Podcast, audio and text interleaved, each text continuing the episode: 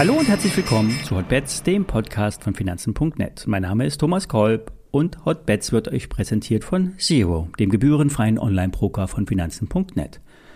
Es gibt eine Trade-Aktion bei Zero. Wenn ihr ein Field-Trader seid, dann bekommt ihr entweder eine Magnum-Flasche Dom Perignon geschenkt oder eine Apple Watch oder ihr könnt einen Tag Porsche 911 fahren oder ihr bekommt 400 Euro in Bar ausgezahlt. Bedingung? In den nächsten drei Monaten müsst ihr mindestens 100 Trades in Optionsscheinen und Zertifikaten pro Monat machen.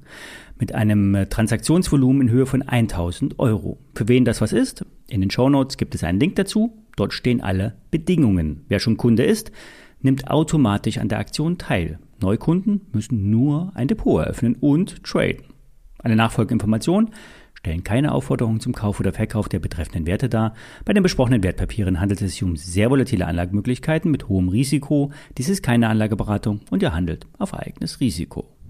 Es bleibt dabei. Wie gestern beschrieben, erst ein nachhaltiges Überwinden der 13.000 Punkte Marke führt zu höheren Kursen. Jetzt stellt sich die Frage, was ist nachhaltig? Das fängt bei einer Stunde an. Bestätigt wird aber eine nachhaltige Bewegung erst mit einer Tageskerze. Und selbst diese kann dann noch einmal auf Wochensicht kassiert werden. Gestern war ein Tag von Unsicherheit geprägt. Dies wird sich auch heute fortsetzen. Marius von Projekt 30 sieht den Markt über 12,9 eher seine oberen Ziele ansteuern. Unter 12,9 wird er eher auf der Unterseite gegrast. Stimmungskiller war gestern Apple, wie auch schon Microsoft in der Vorwoche, will nämlich Apple Personal eher mit Bedacht einstellen und in schwachen Bereichen auch Personal abbauen. Apple als Aktie gesehen ist ein Megacap für die Wall Street. Damit ist die Marktkapitalisierung gemeint. Hustet Apple, bekommt der Markt Fieber.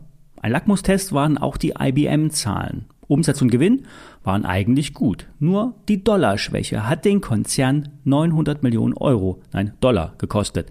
Und das könnte auch bei Apple kommen. Der starke Dollar macht Verkäufe in anderen Währungen billiger. Die Preise wurden und werden zwar angehoben, es muss sich aber zeigen, wie weit die Dehnung der Preiskurve gelingt.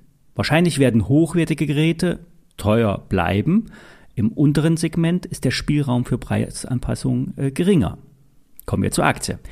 Die Apple-Aktie hat sich die letzten Tage an die alte Abbruchskante herangearbeitet. Bei 151 Dollar wurde Apple gestern abgewiesen und konnte kein neues Zwischenhoch machen.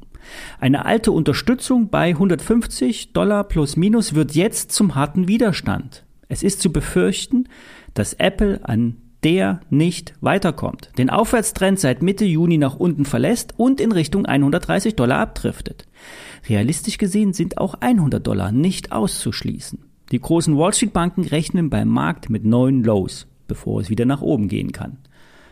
Wer den Trade spielen will, könnte auf Apple Short gehen. Stop wäre in der Aktie über 151 Dollar, Ziel 130 Dollar. Darunter könnte es unangenehm werden. Brechen 122 und 116 Dollar, 100 Dollar sind dann realistisch.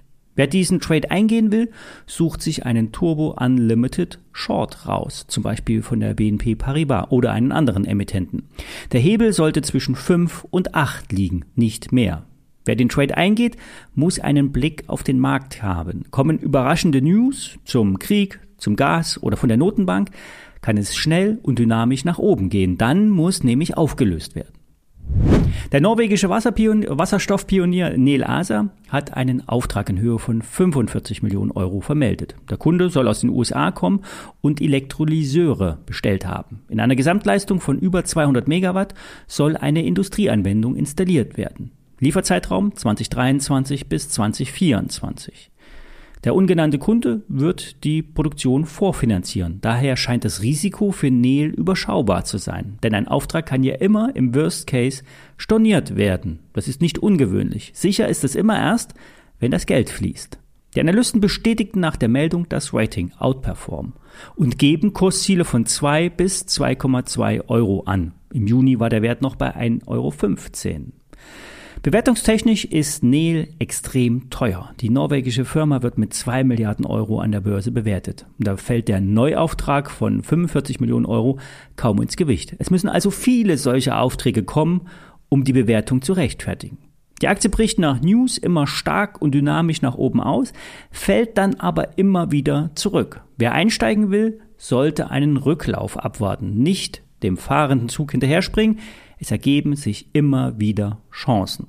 Ja, jetzt hoffen wir, dass es über 13.000 DAX-Punkte geht, hoffen, dass Netflix die Wende schafft. Die Zahlen kommen nämlich heute. Die Details dazu besprechen wir morgen. Bis dahin.